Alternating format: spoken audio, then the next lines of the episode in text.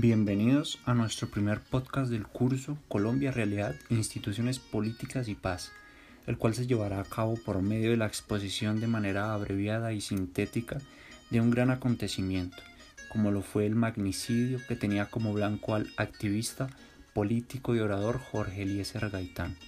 Este suceso más conocido como el Bogotazo.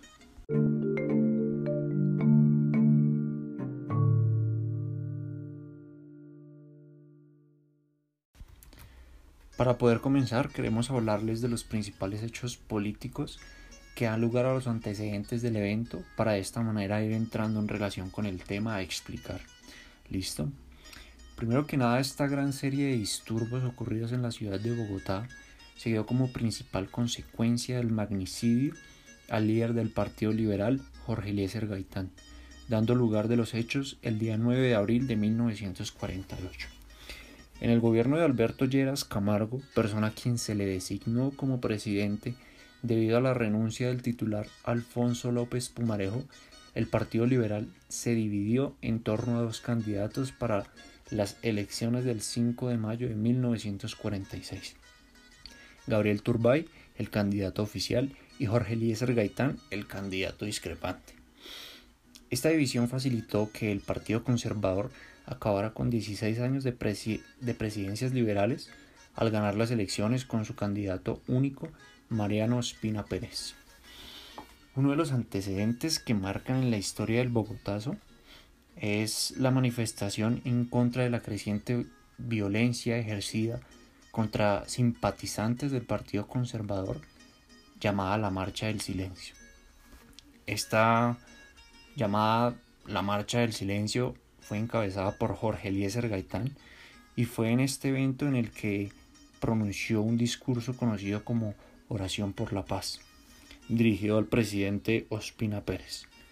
Por otro lado, tenemos el famoso discurso llamado La oración por los humildes, en homenaje a los 20 liberales masacrados en el departamento de Caldas, y que se manifestó de igual manera por el candidato Jorge Eliezer Gaitán el día 15 de febrero de 1948 año actual en el que nos encontramos dentro de esta historia.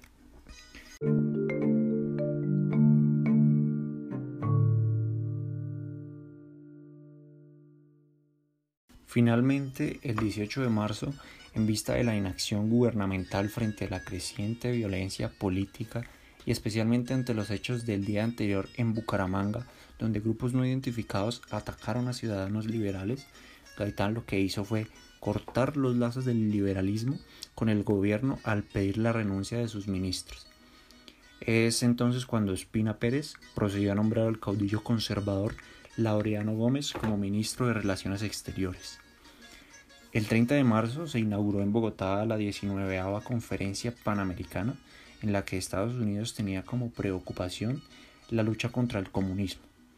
Pero es esta relación que existió entre la nación norteamericana y la nación colombiana, eh, la cual será explicada más a detalle por mi compañero, el cual nos explicará como tal de los personajes involucrados en el Bogotazo, los aciertos políticos y parte de la historia de este hecho.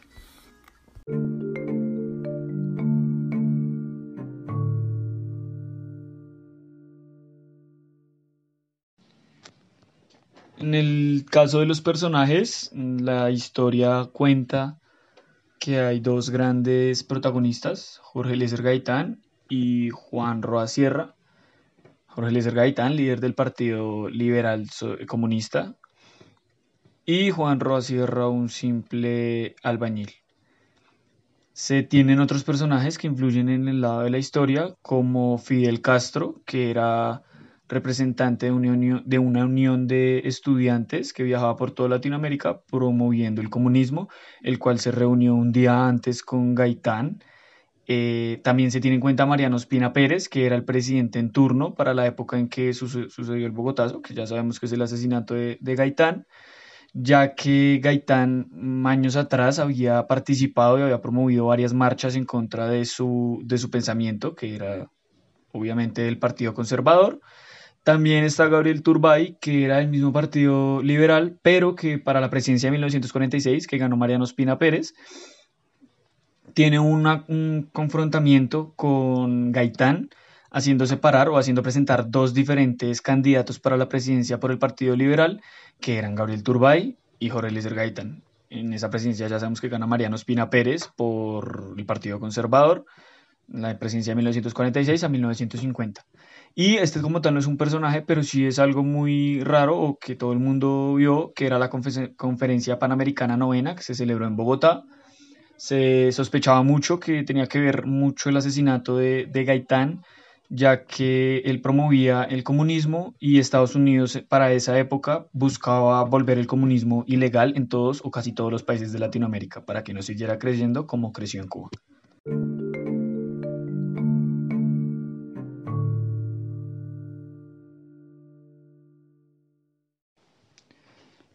Cuanto a consecuencias, las clasificamos en tres, en políticas, sociales y económicas. Empezando por las políticas, se da el mayor enfrentamiento entre ambos partidos, entre los conservadores y los liberales, ya que eh, como el pueblo se alza en armas y se exige, empieza a exigir la renuncia del presidente en turno, que era conservador, los liberales también se alzan junto con el pueblo y empiezan a luchar por, por su puesto político. Después de esto, en 1950, cuando el, el presidente o el principal candidato a la presidencia del Partido Liberal renuncia y dice que no va a presentarse a presidencia porque teme por su vida, no, no, no le garantizan seguridad al ser presidente o a, o a lanzarse como presidente, surge la mayor época de violencia, liderada la violencia, se llama la violencia, y pues nada, aquí ya en política se, ve el confrontamiento bipartidista generado como guerra civil ya, eh, considerado como una guerra civil, aunque no fue declarada nunca.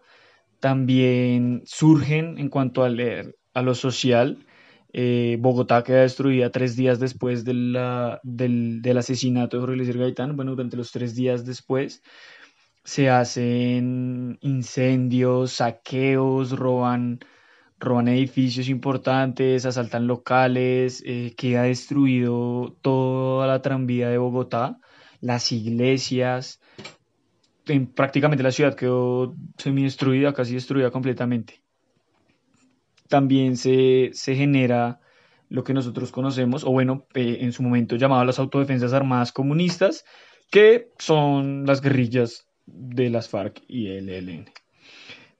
A causa de esto, resumiendo muy rápidamente, también nacen los grupos paramilitares años después, pero pues se, se nace, nace otra vez, o bueno, nacen para combatir a los liberales en un momento que querían un cambio social y político ya que los conservadores estaban erradicados eh, hacia acabar el comunismo, cualquier cosa de izquierda, de, apoyados por Estados Unidos.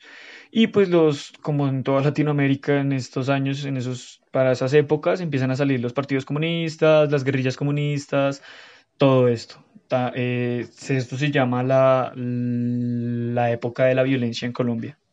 Y pues todo se da a partir del asesinato de, del asesinato de Gaitán. Eh, para concluir, ya este es el último tema que hablamos del podcast. También nace el Frente Nacional, el Postfrente Nacional, que el Frente Nacional va desde hasta el 58 y pues el Postfrente Nacional va hasta la firma de paz pocos, eh, hace unos cuantos años, muy pocos. Pero pues parece que todavía seguimos en época de violencia por, por lo sucedido en los últimos días. De, otra vez se presentan, bueno, todos los años se vienen presentando asesinatos a líderes sociales por parte de guerrilla o de paramilitares. Con este tema concluimos el podcast. Gracias por escucharnos y que tengan buena noche.